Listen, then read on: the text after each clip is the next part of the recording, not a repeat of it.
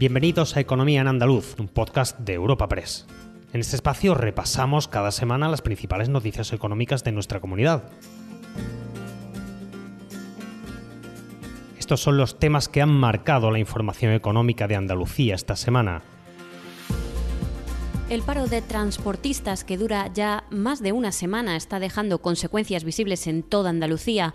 Menos productos frescos y básicos en los supermercados, sobre todo lácteos y pescados, y repercusiones en otras actividades como la agricultura y la ganadería, y también la pesca. Afectados también por el encarecimiento de carburantes, la flota andaluza amarraba varios días esta semana pidiendo soluciones rápidas para que sea rentable salir a trabajar. Solamente en la cadena alimentaria andaluza el golpe es ya de 600 millones de euros y en todo el tejido productivo se estima que pueda incluso llegar a superar los mil millones de euros. Espacio patrocinado por la Asociación de Trabajadores Autónomos ATA. El paro de transportistas es sin duda el principal asunto económico de esta semana. Adentrados en la segunda semana del paro indefinido de los transportistas autónomos, los efectos empezaban a cuantificarse. En el caso de Andalucía y solo en la cadena alimentaria, el golpe supera los 600 millones de euros. Esto solo durante los primeros siete días de paro, avisaba la Junta de Andalucía, que en sus últimos cálculos puede llegar a estimar una caída del 2 o el 2,5% del PIB andaluz.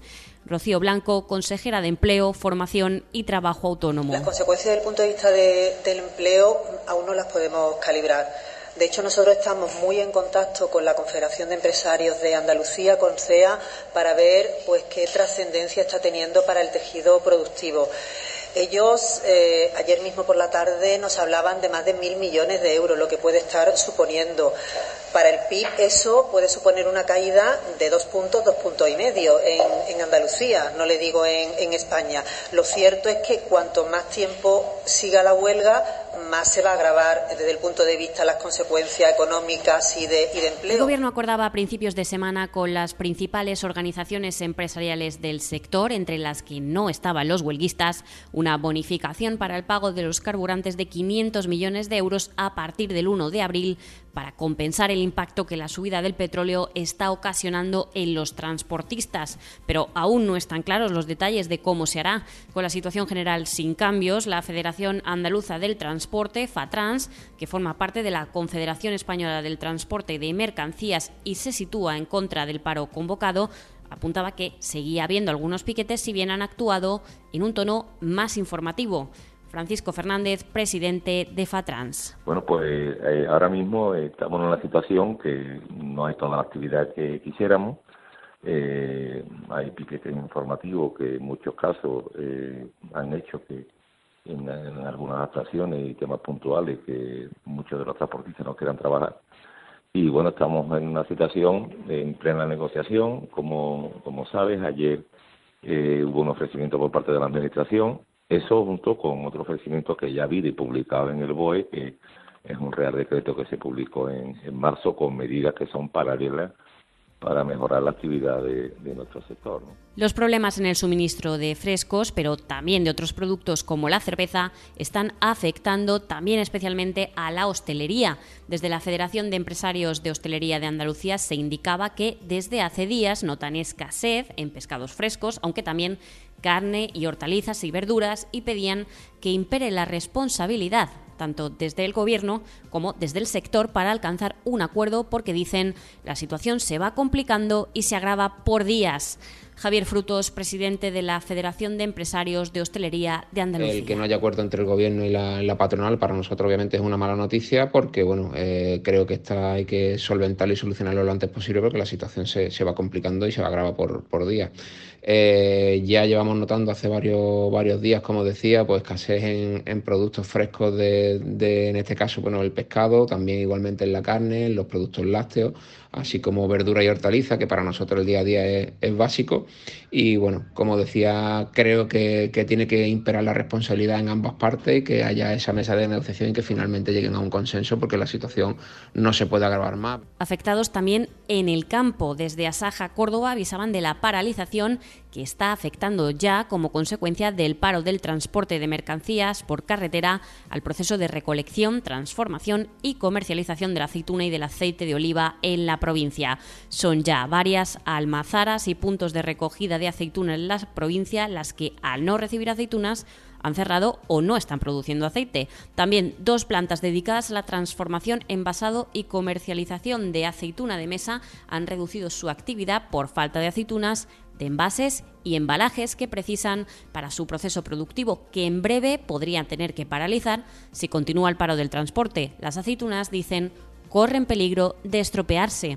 Ignacio Fernández de Mesa, presidente de Asaja Córdoba. Consecuencias de ello, pues son la paralización del proceso, el estropearse las aceitunas del campo, al no poder ser recolectadas por la huelga y transportadas, eh, la industria eh, pierde, pierde, clientes eh, al no poder industrializar ese producto y sacarlo al mercado y en último lugar también el problema social, laboral que se crea como consecuencia de la paralización del sector agroalimentario. Todo ello un gran problema que se suma a los actuales que estamos padeciendo. Sofía, ¿sabes que el curso que viene empieza el cole de mayores? ¿Estás contenta? Sí, papi, ya soy grande. Del 1 al 31 de marzo está abierto el plazo de escolarización para el curso 2022-2023 de segundo ciclo de educación infantil, primaria, ESO, bachillerato y educación especial. Seguimos avanzando en el compromiso por una educación de calidad. Por eso puedes confiar en la educación de Andalucía. Infórmate en el portal de la escolarización y en la APP y Escolariza, Junta de Andalucía.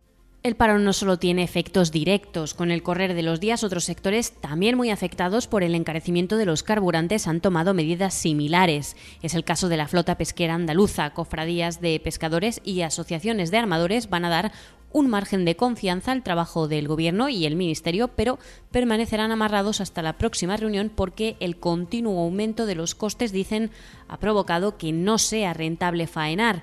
Esta semana también se manifestaban para urgir al Gobierno a adoptar medidas encaminadas a minimizar el impacto de la subida del precio del combustible.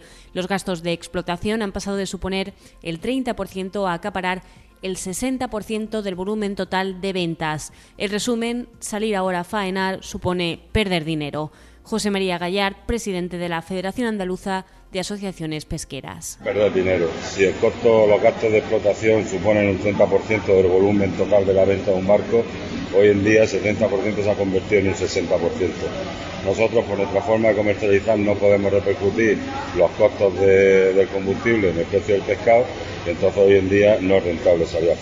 Su amarre se traducía en menos disponibilidad de mercancía en pescaderías andaluzas, con un 30% menos de producto entre la falta de actividad pesquera y el paro de transportistas, mientras descontento creciente también en la calle. Cientos de personas salían en las ocho provincias para reclamar al gobierno que contenga los precios de la energía. Los trabajadores, defendían los sindicatos, no pueden seguir soportando la situación. Nuria López, secretaria general de Comisiones Obreras en Andalucía que no es posible que no le echen la culpa a la guerra de Putin porque la inflación ya estaba elevada. Terminamos el año pasado con un 6% por encima del resto de, de otros años de inflación y ya lo estamos pagando los trabajadores y las trabajadoras. Por tanto, valentía al Gobierno de España para que controle los precios de la energía, controle los precios de los combustibles y que le exija a las grandes empresas comercializadoras y distribuidoras que aporten una parte importante de los beneficios indebidos que se han estado llevando durante todo este tiempo que los trabajadores y las trabajadoras hemos estado pagando la factura de la luz, estamos pagando la gasolina y los distintos combustibles. Ante la situación, la Junta volvía a pedir al Gobierno que actuase con celeridad. El presidente de la Junta de Andalucía, Juanma Moreno, urgía al Gobierno de España a sentarse y alcanzar un acuerdo satisfactorio para el conjunto del sector de los transportistas ante la huelga que están desarrollando y a poner ya en marcha el plan de respuesta a la escalada inflacionista de los precios que el Ejecutivo consensuó con los gobiernos autonómicos en la reciente conferencia de presidentes celebrada en la isla de La Palma. Juanma Moreno, presidente de la Junta de Andalucía. pido al Gobierno de la Nación que ponga en marcha el Plan Nacional, un Plan Nacional de respuesta a esta escalada inflacionista de los precios. Es un plan que nos dijo que iba a sacar adelante, que se consensuó en la conferencia de presidente en la isla de La Palma y que, por favor, de una vez por todas, lo ponga en marcha para que cuanto antes, no el 29 de marzo, ya, hoy, hoy mismo, se ponga en marcha y evitemos el sufrimiento que están teniendo ahora mismo decenas de miles de familias, decenas de miles de trabajadores. Con tu coche no te líes. Conmigo te mueves seguro, eres puntual, ahorras, llegas donde quieras y contaminas menos. Transporte público de Andalucía, seguro, económico y sostenible. Junta de Andalucía. Cambiamos de asunto y miramos hacia el turismo. Con la Semana Santa a la vuelta de la esquina, la Junta revelaba que se han puesto ya a la venta más de 400.000 asientos en 2.307 vuelos con destino a Andalucía para ese periodo. Se supera así en un 6% las previsiones de 2019, año previo a la pandemia de COVID-19 y récord para la región en materia turística. El principal mercado es el nacional y desde el exterior la mayor parte de las plazas a la venta son para británicos. Juan Marín, vicepresidente de la Junta y consejero de Turismo. Información que acabamos de recibir porque creo que tiene que ver mucho con este asunto, que son las previsiones de vuelos en Semana Santa Andalucía. Lo acabo de informar en el Consejo de Gobierno. De cara a esta Semana Santa se han puesto ya a la venta más de 400.000 asientos en 2.307 vuelos a nuestra comunidad autónoma. Por mercados de origen, más de 121.000 asientos se ofertan al mercado nacional, 85.000 Reino Unido, 28.000 a Francia, 23.000 a Alemania y así sucesivamente. No es la única buena noticia que tiene que ver con los vuelos. La aerolínea EasyJet reabre este domingo la base estacional del puerto de Málaga, Costa del Sol, con más del doble de la capacidad. Así, esta temporada de verano ofertará 1,9 millones de asientos, casi un 150% más que el pasado ejercicio, cuando ofreció 765.000. Javier Gándara, director general de EasyJet en el sur de Europa. Llevamos 23 años volando a, Málaga, desde el año 1999. Somos la tercera aerolínea aquí en el aeropuerto y eh, tenemos, eh, conectamos Málaga, en este caso, pues con 17 destinos en Europa. ¿no?